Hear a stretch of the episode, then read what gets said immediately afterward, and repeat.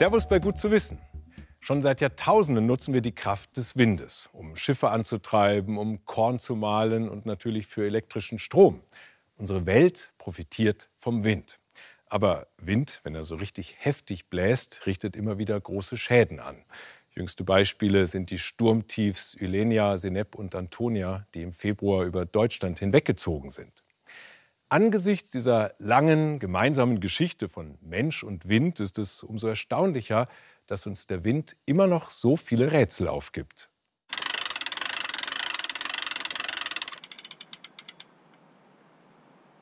One, two, three. Start für die Erkundung eines altbekannten Phänomens. Perfect. Mit einer Tragflächendrohne, mit Schwärmen von Quadrocoptern, mit neuer und mit bewährter Technik spüren Forschende den Geheimnissen des Windes nach. Denn der ist, trotz seiner Allgegenwart, noch immer ziemlich unberechenbar.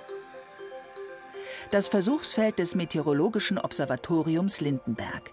Hier treffen sich Windforschende aus ganz Deutschland, um neue Messmethoden zu entwickeln. Warum erforsche ich Wind? Es ist tatsächlich ein erstaunlich wenig verstandenes Phänomen. Also man erforscht natürlich schon sehr lange und es gibt schon sehr lange Messstationen, ähnliches, aber es gibt immer noch in dem Bereich viele Phänomene, die man nicht komplett durchdrungen hat. Anders als die anderen Elemente ist Wind, egal ob steife Brise oder tosender Tornado, unsichtbar. Was wir sehen und hören, ist stets nur seine Wirkung. Und die kann katastrophal sein. Die ungefähre Zugbahn eines Sturmtiefs lässt sich berechnen. Aber wo genau es welche Auswirkungen haben wird, bleibt im Detail unvorhersehbar. Dafür ist das Windgeschehen zu komplex. Mehr Daten erhoffen die Windforschenden sich von mobilen Messsystemen. Ihre neuesten Entwicklungen erproben sie hier. Dann, äh, wir stecken alle an, ja? Ja, passt. Forschende des Deutschen Zentrums für Luft- und Raumfahrt wollen zum Beispiel herausfinden, ob und wie gut sie mit Racing-Drohnen Wind messen können. Okay, Drohnen sind entsichert. Dafür brauchen sie zunächst aussagekräftige Referenzwerte. Und die liefert ihnen die stationäre Technik des Observatoriums. An dem Turm, der hier steht, sind sehr viele weitere Instrumente, die sehr etabliert sind und von denen man gut weiß, wie gut sie messen. Und wenn wir dann mit unseren Drohnen daneben dran fliegen, können wir vergleichen, wie gut unsere Messungen mit den etablierten Instrumenten übereinstimmen. Frank Bayrich vom Lindenberger Observatorium stellt seinen Forschungsgästen neben den Daten vom Turm auch die anderen Messgeräte zur Verfügung, zum Beispiel die der Windlidar. LIDAR steht für Light Detection and Ranging. Es werden also Laserstrahlen benutzt, die in die Atmosphäre geschickt werden. Die werden dort an Aerosolteilchen zum Beispiel, Staubteilchen äh, gestreut. Ein Teil dieses Lichtes kommt wieder zurück und wird dann hier wieder aufgefangen von dem Teleskop. Mit dem Schnelldrehenden wollen wir halt versuchen, den raschen Änderungen des Windes, den sogenannten Böen, also der Böigkeit des Windes, auf die Spur zu kommen. Mit dem langsam Drehenden wollen wir im Prinzip der räumlichen Struktur des Windes auf die Spur kommen. Und mit dem wollen wir einfach nur die Vertikalkomponente des Windes mit hoher zeitlicher Auflösung ununterbrochen messen. Das größte der stationären Windmessgeräte des Observatoriums steht ein paar Kilometer weit weg, mitten im Wald. Wir stehen jetzt hier an der Seite eines Radar-Windprofilers, also ein Radargerät, elektromagnetische Strahlung wird benutzt, um auch wieder das Windprofil zu messen. Das ist also hochenergetische Strahlung, deswegen auch das Schild hier von wegen Herzschrittmacher. Die kann also schon dann, weil es elektromagnetische Strahlung ist, einen Herzschrittmacher äh, beeinträchtigen. In Deutschland gibt es nur vier Anlagen dieser Größenordnung. Radar-Windprofiler nutzen sogenannte Störungen in der Atmosphäre, also Turbulenzen, Wolken, Dichte und Temperaturunterschiede, um Wind zu messen. Dazu senden sie ein Signal mit einer bestimmten Frequenz in den Himmel. Anhand der von Wolken oder Turbulenzen reflektierten Signale können Computer errechnen, in welcher Höhe, in welche Richtung und wie schnell die Winde wehen. Um diese dreidimensionalen Messungen zu ermöglichen, sendet der Radar Windprofiler seine Strahlung in verschiedenen Winkeln aus. So kann er die horizontale und die vertikale Bewegung der Luftmassen erfassen, natürlich nur an seinem Standort. Immer wichtiger werden heute aber Messmethoden, die örtlich flexibel einsetzbar sind, nicht nur für die Forschung. Unser Projekt ist auch in Bezug zur Windenergie zu sehen. Das heißt, unser Ziel mit diesen Drohnen ist es auch, ähm, kurzfristig in Windparks zu fliegen, um die Ausbreitung vom Wind vor und hinter einer Windanlage zu messen. Mit ihren Drohnen wollen die Forschenden vor allem kleinräumige Windphänomene flexibel messen. Die Manöver des Schwarms werden zentral gesteuert. Einmal in der Luft folgt jede Drohne einem ausgeklügelten Flugplan.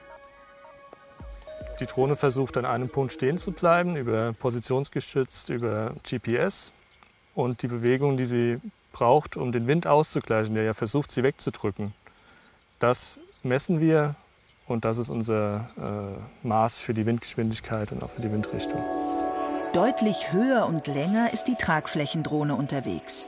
Wie die Quadrocopter liefert sie Daten, die stationäre Messgeräte nicht erfassen. Das Flugzeug hat eben den Vorteil, dass es wirklich in der Luftmasse mitfliegt.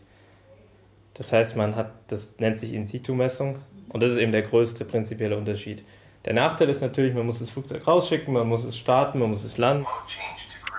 Mit der Landung endet die Versuchsphase, die einen gewissen Abenteuerfaktor hat. Nun folgt die eher trockene Auswertung der Ergebnisse. Klar ist schon jetzt, die mobile Windmessung hat noch Luft nach oben. Unser Ziel ist es schon, dreidimensional den Wind zu messen. Für die vertikale Windbewegung ist es noch komplizierter. Da müssen wir tatsächlich dann auch die Kraft der Rotoren mit einbeziehen. Das heißt, es ist schon eine Herausforderung, die auch aktuell noch bei uns untersucht wird, wie gut wir da tatsächlich sind mit den Messungen der Drohnen. Die Hoffnung? Bald funktioniert die mobile Windmessung so gut, dass sie eine neue Dimension von Daten liefert und so den Wind berechenbarer macht. Der Frühling ist auf dem Weg und für viele von uns heißt das jetzt, auf geht's, Frühjahrsputz. Naja, gäbe es eine Putzweltmeisterschaft, dann würde Deutschland definitiv nicht um den Titel mitspielen. Da fehlt uns einfach das Training. Einer Umfrage zufolge verwenden wir in Deutschland etwa zweieinhalb Stunden durchschnittlich pro Woche für die Reinigung unseres Haushalts. Das ist etwas weniger als bei den Briten und bei den Chinesen und erst recht weniger als bei den Menschen in Brasilien. In Polen, da putzt man viel mehr und in Russland fast doppelt so viel wie bei uns hier in Deutschland. Putzen macht, das ist jetzt wenig überraschend, nur 15 Prozent der Deutschen Spaß. Aber vielleicht steigt diese Quote ja mit ein paar Profi-Tipps zum Frühjahrsputz, die wirklich gut zu wissen sind. Wochenende, Frühlingsanfang. Eigentlich will Bene Kerbel in die Berge. Aber Spinnweben in den Ecken, Fenster dreckig, der Boden eine Katastrophe. Zeit für eine Generalreinigung. Und womit anfangen?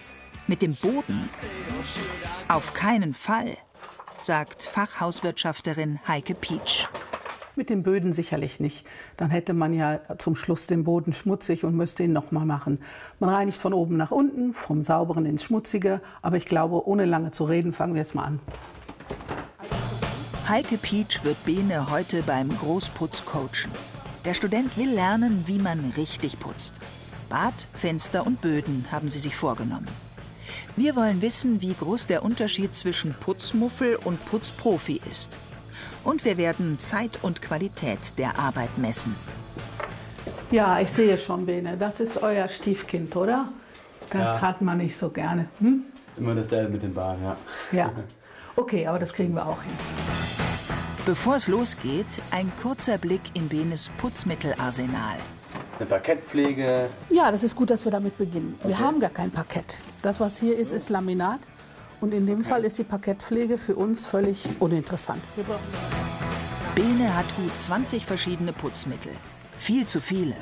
Heike Peach empfiehlt gerade mal drei Helfer. Ein Spülmittel, einen Allzweckreiniger und Zitronensäure fürs Bad. Der Rest kann weg.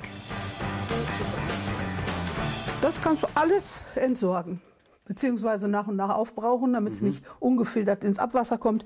Wenn du die drei hast, hast du alles, was du brauchst. Ja, Wahnsinn, kann man noch gleich Geld sparen. ja, das kommt noch dazu. Die Putzmittel putzen auch nicht von alleine. Die Arbeit ist beim Tätigen, nicht in der Flasche. Das stimmt natürlich. Ein paar Helferlein gibt es in der Flasche aber schon. Tenside stecken in den meisten Reinigungsmitteln. Sie besitzen einen fettliebenden Schwanz und einen wasserliebenden Kopf. Dadurch sind sie Mittler zwischen Wasser und Fett. Tenside packen die Fetttröpfchen ein und zerkleinern sie. So können sie dann weggespült werden. Und los geht's mit Aufgabe 1. Fenster putzen. Heike und Bene haben mehrere Hilfsmittel zur Auswahl. Mikrofaser- und Baumwolltücher, Zeitung, Abzieher und Glasreiniger. Beide entscheiden sich für Tücher, Abzieher und Wasser mit einem Spritzer Spülmittel. Heike nimmt dafür eine kleine Sprühflasche. Jeder bekommt ein Fenster. Wir nehmen die Zeit. Los geht's.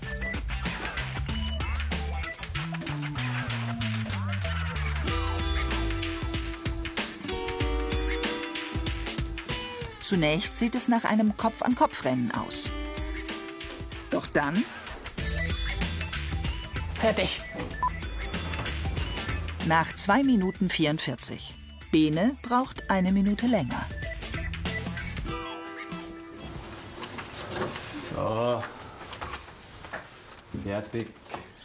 So, zeig mal her. Bist du zufrieden mit deinem Ergebnis?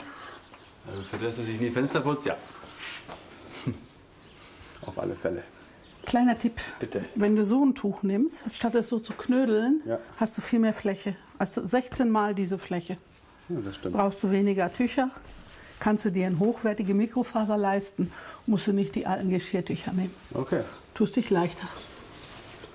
Im Grunde genommen braucht man nur klares Wasser, ein Spritzer Spülmittel, vielleicht einen gescheiten Abzieher mit vielleicht einem Mikrofaserpad, zwei Tücher, ein trockenes, eins für die Nachreinigung und mehr braucht man nicht. Aufgabe 2. Der Boden. Heike tritt an mit Wischmopp und Presse. Bene begnügt sich mit seinem Mopp samt Eimer.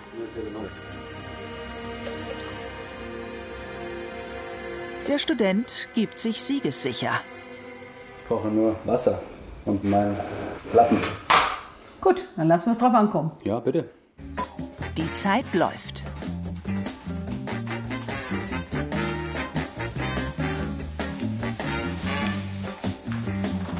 Bene hängt sich voll rein.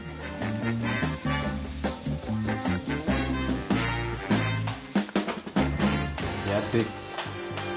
Er braucht nur eine Minute drei Sekunden. Ein paar Sekunden schneller als Heike. Fertig. Ich finde, du hast das für einen Laien ganz wunderbar gemacht. Ich stehe deshalb auf meiner Presse so, weil man einen Lamin- Laminatboden nur nebelfeucht reinigen darf. Kompliment. Ja, danke schön. Du wirst Anfragen kriegen, Bene. Pass auf. Die letzte Herausforderung. Das Bad. Wie macht man hier sauber? Das Wichtigste dabei ist, dass man vorher diese äh, Fugen nass macht. Okay. Weil wenn man den Badreiniger, die- diese Säure auf die Fugen trocken bringt, dann frisst mit der Zeit, die Fuge wird immer kleiner, wird weggefressen. Erst befeuchten, dann reinigen. Du hast ein feuchtes Tuch und ein trockenes Tuch und das rote Tuch ist immer für die Toilette. Bei Reinigern mit Säure immer Handschuhe anziehen.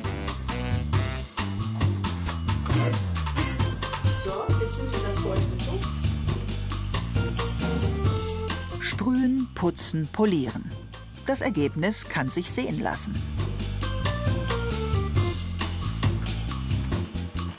Das mit den Fliesen, das man wieder vor nass macht, ist sehr gut eigentlich, weil man sieht ja hier auch schon, das frisst ja alles rein und das will man ja auch nicht. Und irgendwann geht es dann vielleicht auch kaputt. Und ja, sind schon wertvolle Tipps auf jeden Fall. Also. Ein Land haben wir vorhin vergessen, und zwar Japan. Die Japaner, die sind mit gerade mal anderthalb Stunden pro Woche Schlusslicht in unserer Putzstatistik. Vielleicht liegt es daran, dass die Wohnungen in Japan kleiner sind als bei uns oder dass die Menschen dort besonders technikaffin sind und sich von solchen Helfern hier gerne unterstützen lassen. Auch hierzulande kommen diese Haushaltsgeräte immer mehr auf den Markt und die Frage ist, sind es nur Spielereien oder wirklich nützliche Geräte? Das Geschäft mit den digitalen Haushaltshelfern boomt. 30 Millionen Geräte sind weltweit schon im Einsatz. Tendenz ganz klar steigend. Wir checken drei Mittelklasse-Geräte, die zwischen 200 und 350 Euro kosten. Einen Wischroboter, einen Fensterputzroboter und den klassischen Saugroboter. Testgebiet ist wieder die Wohnung von Bene Kerbel. Hauswirtschafterin Heike Pietsch wird die Leistung der Roboterkollegen beurteilen. Los geht's mit dem Saugroboter. Der ist sofort einsatzbereit. Per Infrarot erkennt er Hindernisse und saugt unermüdlich. Kabel allerdings mag er überhaupt nicht. Kommt da nicht raus wieder. Jetzt hängt er aber. Während Robo seine Arbeit verrichtet, essen Heike und Bene ein süßes Teilchen für eine Bröselprobe auf dem Teppich. Kein Problem für den automatischen Sauger. Nach 50 Minuten hat der Roboter das große Wohnzimmer geschafft. Ist er seine knapp 200 Euro wert? So. Aber jetzt, was sagst du dazu? Ja, war eine schmutzige Wohnung. Aber perfekt, hat äh, gute Arbeit geleistet sogar. Genau, sogar die groben Teile hat er aufgenommen. Ja, Sehr gut. ja, ich bin überzeugt. So, jetzt kommt der. Jetzt bin ich gespannt. Jetzt kann der Kollege weitermachen. Für 350 Euro gibt es einen Roboter mit Saug- und Wischfunktion. Auf seiner Rückseite befindet sich ein Mikrofasertuch. In einen kleinen Tank kommt Wasser. Verschließen und fertig ist das Ganze. Und los geht's. Bald ist der Boden feucht. Aber Also er lässt sich nicht gut steuern, manuell. Und er schafft auch nicht den Fleck. Guck mal, er war jetzt zwei oder dreimal sogar drüber. Und der Fleck ist nach wie vor da. das Fazit unserer Tester? Meiner Meinung nach, was die Wischfunktion angeht, ein Spielzeug. Ja, finde ich auch. Ist eine Geldverschwendung. Und der 350 Euro teure Fensterputzroboter? Die Putzeinheit muss mit einem Saugnapf gesichert werden. Der wird wahrscheinlich an einem Fenster montiert. Achten Sie darauf, dass die Sicherheitshaltung mindestens 1,60 Meter über dem Boden angebracht ist. Auf das Mikrofaserpad kommt ein spezielles Reinigungsmittel. Start.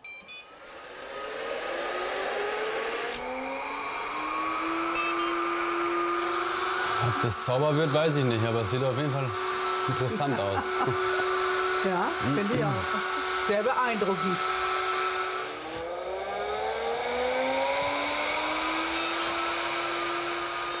Der Roboter erzeugt einen Unterdruck und hält sich dadurch an der Scheibe fest.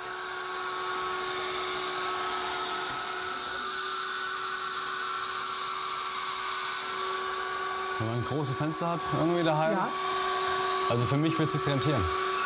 jetzt. Ja. Nach acht Minuten sind Innen- und Außenseite bearbeitet. Da unten sind so richtig hartnäckige Verschlüsse. Ich bin überrascht, dass er wirklich doch so gut gereinigt hat. Allerdings ersetzt er natürlich keinen Menschen, wie wir sehen, weil die Kanten sind schon sehr vernachlässigt und die Fensterrahmen sind natürlich auch nicht gemacht. Auch eine coole Spielerei, witzig zum Anschauen. Maschine ersetzt Mensch. Es wird immer schlimmer. Eben doch nicht ganz, wie wir gesehen haben. Ja, aber fast. Testsieger für die beiden ist aber eindeutig der klassische Saugroboter.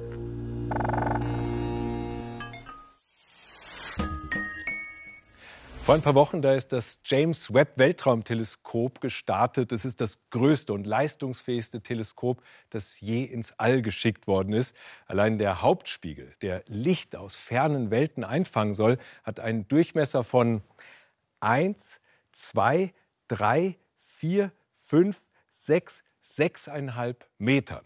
Klar, dass das Fernrohr nicht einfach so in die Rakete reingepackt werden konnte, das musste sich oben im All erst alles Origami-mäßig entfalten. Und das hat gut geklappt, rund 1,5 Millionen Kilometer von der Erde entfernt. Bis uns das James Webb-Teleskop erste Daten liefert, wird noch einige Zeit vergehen. Andere Weltraumteleskope, die beliefern uns schon seit vielen Jahren mit spektakulären Bildern und Informationen. In rund 550 Kilometern Höhe umrundet das wohl bekannteste Werkzeug der Astronomie unsere Erde, das Weltraumteleskop Hubble. Von seinem außergewöhnlichen Aussichtspunkt liefert es uns seit 30 Jahren einzigartige Bilder. Sie haben unsere Vorstellung vom Universum revolutioniert. Die Menschheit erhielt detaillierte Aufnahmen und die Wissenschaft unter anderem die erstaunliche Erkenntnis, dass sich unser Universum immer schneller ausdehnt. Aber wozu der enorme Aufwand, ein Teleskop von der Größe eines Schulbusses in die Erdumlaufbahn zu schießen? Um das zu erklären, braucht Jochen Liske ein Aquarium und eine Unterwasserkamera. Ein bodengestütztes Teleskop hat natürlich das Problem, dass es durch die Erdatmosphäre durchgucken muss, um das Universum äh, zu beobachten. Und das ist ein Problem, denn diese Erdatmosphäre ist eben ähm, ein turbulentes Medium. Das ist so, als würde man am Boden eines Schwimmbads sitzen und wenn die Wasseroberfläche nicht perfekt äh, ruhig ist. Also wenn man äh, auf der Wasseroberfläche hier solche Wellen hat, äh, dann sieht man eben diese eine verzerrte Außenwelt. Und das ist genau das gleiche, wenn ich mit einem Teleskop von der Erdoberfläche ins Universum rausgucke. Doch Hubble bekommt Konkurrenz von Teleskopen auf der Erde. In Chile, genauer in der lebensfeindlichen Atacama-Wüste, stehen die mächtigsten Teleskope der europäischen Südsternwarte. In der marsähnlichen Landschaft, auf 2600 Metern, haben die Astronomen den bestmöglichen Blick auf die Sterne.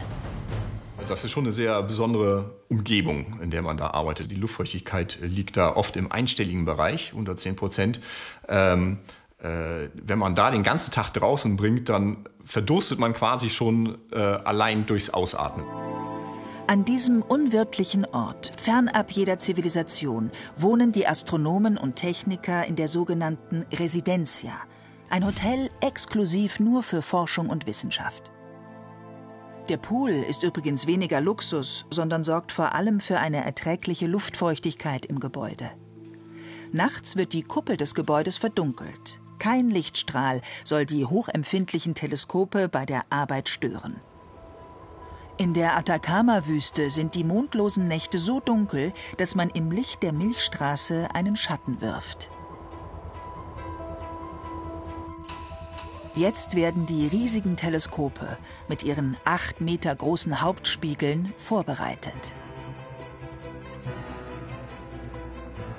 Was nun folgt, sieht mehr nach Krieg der Sterne aus als nach Wissenschaft.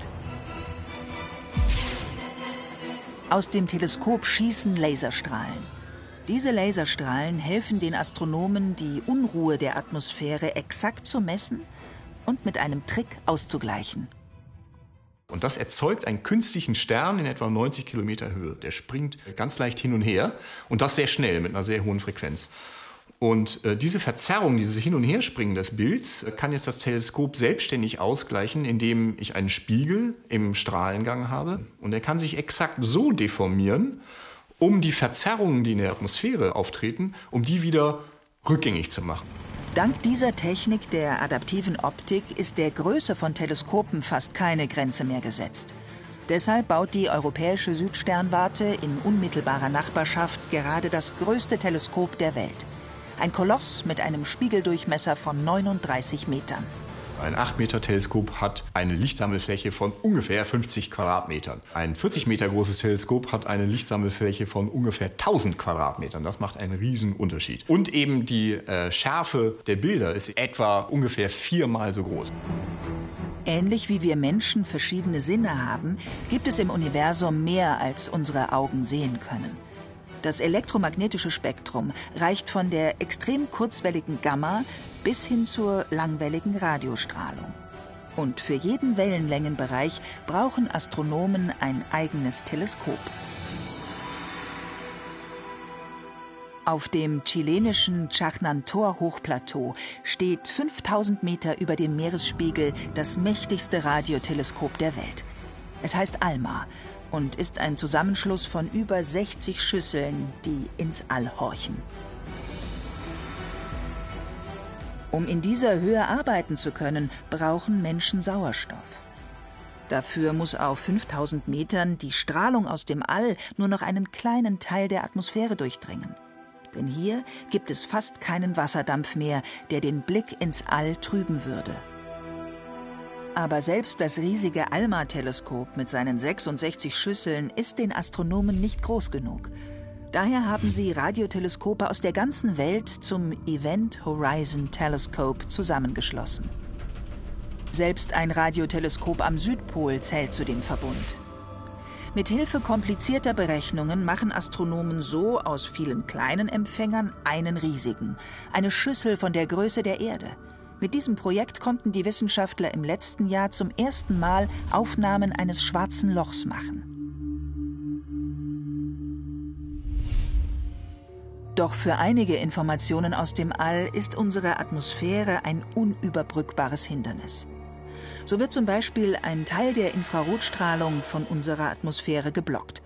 Dabei ist diese Wärmestrahlung für die Astronomen besonders spannend. Denn sie durchdringt auch galaktische Staubwolken, wie etwa den Orionnebel, wo besonders viele neue Sterne geboren werden. Und das ist natürlich ironisch, dass sich dieses Licht vollkommen ungehindert über äh, ähm, Milliarden von Lichtjahren ausbreiten kann und dann auf den allerletzten 100 Kilometern geht alles in die Hose. Um diese Strahlung aufzufangen, brauchen Astronomen teure Spezialteleskope im All. Oder aber sie bauen sich eine fliegende Sternwarte. Sophia ist ein 747 Jumbojet. Im Heck trägt das Flugzeug ein dreieinhalb Meter Infrarotteleskop Huckepack. Damit können die Astronomen in 14 Kilometern Höhe ins All blicken, nahezu ungestört von der lästigen Atmosphäre. Wir haben noch immer nicht alles gesehen im Universum, was es dort zu sehen gibt. Äh, wir sind also immer noch in einer Entdeckungsphase. Und das zeigt sich halt immer dann, wenn wir ein Instrument entwickeln, ein neues Teleskop oder irgendeine Beobachtungsfähigkeit entwickeln, die wir vorher nicht hatten. Mit jedem neuen Werkzeug wird den Astronomen wieder bewusst, wie wenig wir bislang vom Universum wissen. Und für Ihren eigenen Blick in den Weltraum empfehle ich Ihnen auf ardalpha.de viele wissenswerte Hintergrundinformationen zum Sternenhimmel jetzt im März. Da gibt es den einen oder anderen Planeten zu sehen und sogar das seltene Phänomen des sogenannten Tierkreislichts. Ich wünsche Ihnen viel Spaß beim Sternenschauen und sage Danke fürs Zuschauen hier bei Gut zu wissen. Servus, bis zum nächsten Mal.